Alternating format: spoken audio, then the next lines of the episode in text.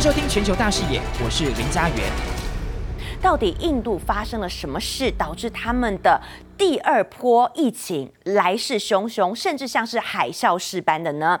现在印度的医疗体系已经崩溃了，需要大量的氧气筒。但是呢，问题来了，就是缺货，甚至呢，这个黑市的价格不断的在攀升，火葬场也是大爆满，遗体根本来不及火化。有业者就说，病患好像是动物般的死去，让他们觉得相当的无奈。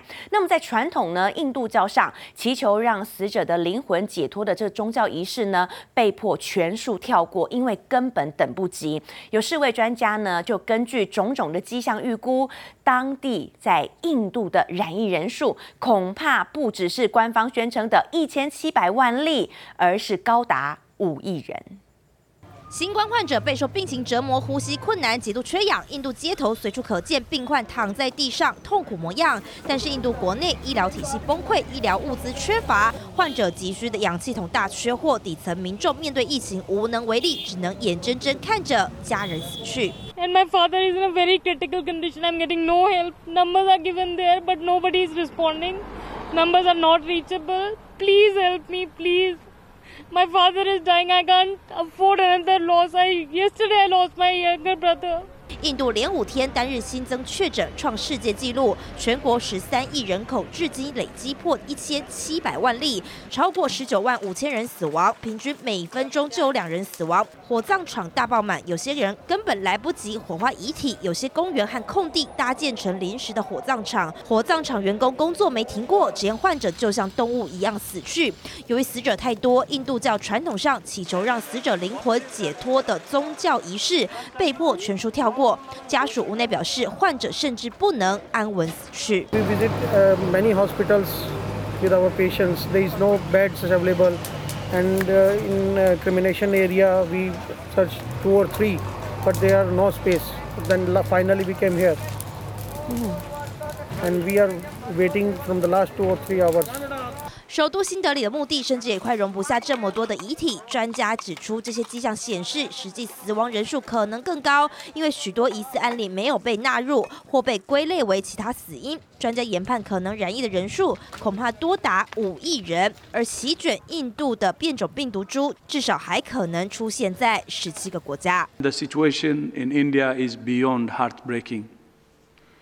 WHO is doing everything we can. Providing critical equipment and supplies, including thousands of oxygen concentrators, prefabricated mobile field hospitals, and laboratory supplies. 但就在疫情水深火热之际，还是有新人不顾一切，就是要举行婚礼。新郎新娘宾客全身上下都穿着防护衣，完成终身大事。穷人一旦染疫，求助无门，只能等死。但宝莱坞的明星们纷纷逃出国度假，还在网络上晒出多张悠闲度假做日光浴照片，引发网友挞伐。印度疫情严重，也引发资金外逃效应。根据统计，截至二十三号，外国投资人抛售印度股票规模达到三百零七亿元台币，创下二零二零年三月以来最大的资金外流规模。India, you know, it is the second largest economy in the region, and therefore, uh, it it does have, um, uh, important implications for the region as a whole, in particular for its neighbors in South Asia. So it is a risk, and it It has implications not just for India, but for South Asia more broadly, and even for developing Asia. 专家分析，印度疫情延烧看不见尽头，外资恐慌撤离印度成为普遍选项。不止国内经济恶化，全球经济可能也通通被拖下水。记者苏昭综合报道。其实从疫情爆发以来，这已经算是在印度的第二波疫情了。究竟是什么原因一发不可收拾？会不会是跟当地的居民对防疫松懈了有关呢？也跟当地的宗教文化有关系。我们带大家来看到，到底为何会失控？原因呢，当然不止一个，但是有专家认为大壶节有可能是祸首之一。我们可以看到啊，民众呢在河里哦在洗涤自己的身心。好，大壶节呢。是印度最盛大的宗教活动，成千上万的朝圣者呢，在这段时间内，他们会到恒河河畔，然后呢就开始进行沐浴仪式。大壶节的由来呢，原本呢是源自于印度教神明跟群魔说，为了在争夺一个装有长生不老药的壶，结果大打出手，这个壶就打翻了，长生不老药呢就滴入了恒河当中。因此呢，信徒就认为说，透过沐浴可以保佑身体健康，消除业障。结果万万没想到，可能成为了防疫破口，因为呢，很多人在沐浴的时候根本没有戴上口罩，当然也没有保持社交距离。而大壶节这段时间呢，正好就是印度的确诊病例暴增最快的时候，保守估计。最少有几千人是因为参加了这一场宗教文化盛事而染疫确诊。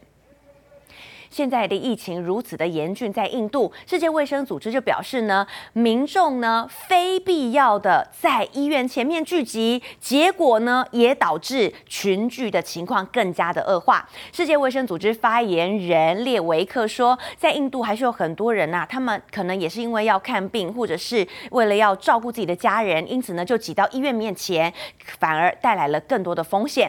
因此呢，现在印度当地呢只好呼吁说，像是社区型。的医疗中心应该也要开始来筛检病患了，必须要来分流治疗。只是呢，确诊人数太多，该怎么分呢？同时也表示提到了应该要提供居家照护的建议。另外呢，印度现在呀、啊、也在。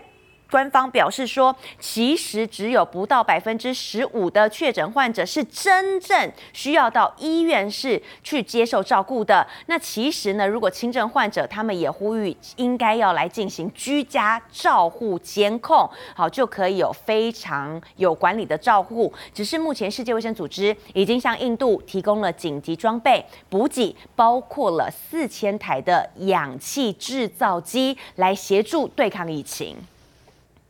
好，为什么这一次的新冠疫情呢？其实第一波重创的是贫民窟，但第二波反而是有钱人。这一次啊，真的是钱跟特权都买不到。医疗设备，印度快报就分析了，在孟买的病例当中呢，超过百分之九十在这一次的疫情当中是来自中高产阶级，剩余不到百分之十的人才是在住在贫民窟的民众确诊。在印度呢，全境现在呢真的是不分贫。贫富贵贱呐，都找不到病床了。医疗用，你想要买氧气瓶，有钱也买不到。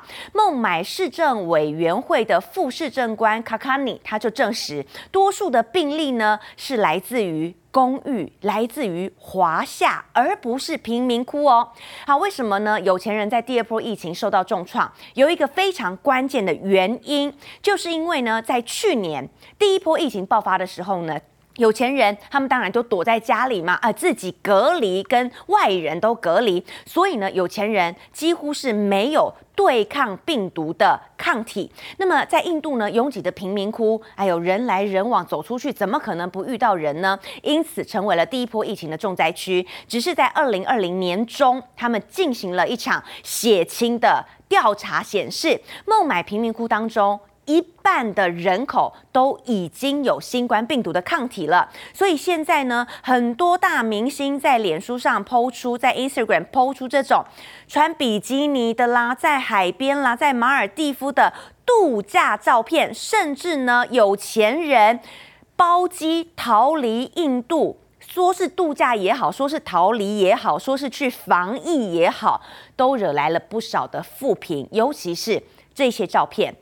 惹来了许多网友的不满。那么有一家呢，他们专门是在做私人包机出租的租赁的这个公司负责人 Robinson，他也直白的说了，他说呢，这客户其实他们也讲得很直哦，只要你让我。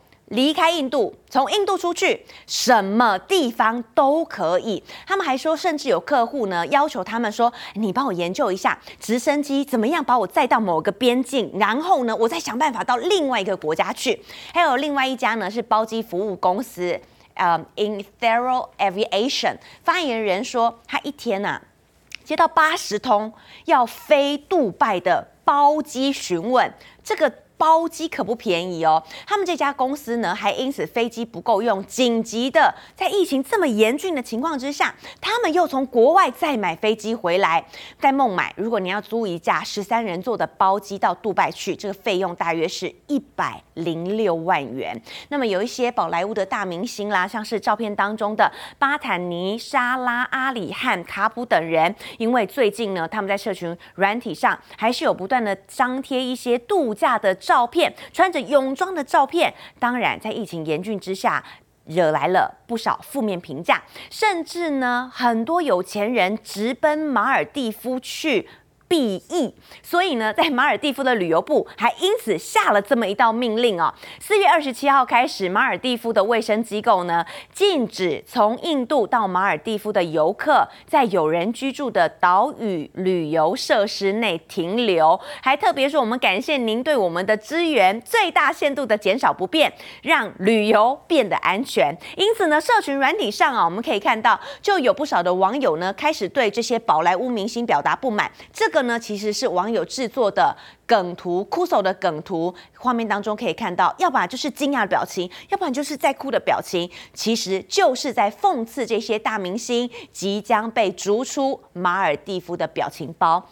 从疫情来看，真的是人生两样情。但是也有人觉得要去哪里，哎，其实也是自己的权利啊，自己的决定啊。那聊天室的您怎么看呢？您觉得在印度这种疫情的期间，出国去是 OK 的，帮我加一；你觉得不太好，不 OK，不恰当，帮我加二，或者是加三。留下您的想法，待会在聊天室跟大家及时来点评。另外呢，我们来看到现在啊，疫情延烧如此严峻，大陆的国务委员兼外交部长王毅就跟六个国家的外交部长举行了一场合作抗疫的视讯会议，包括了阿富汗、巴基斯坦、尼泊尔、斯里兰卡、孟加拉。那王毅就重申说，反对病毒标签化，不要再把疫情政治化。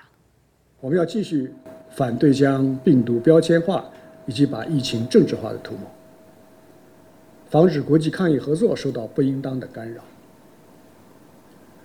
我们要继续支持世界卫生组织在全球抗疫合作中发挥应有作用，各国共同努力，推动构建人类卫生健康共同体。疫苗是抵御新冠疫情的关键。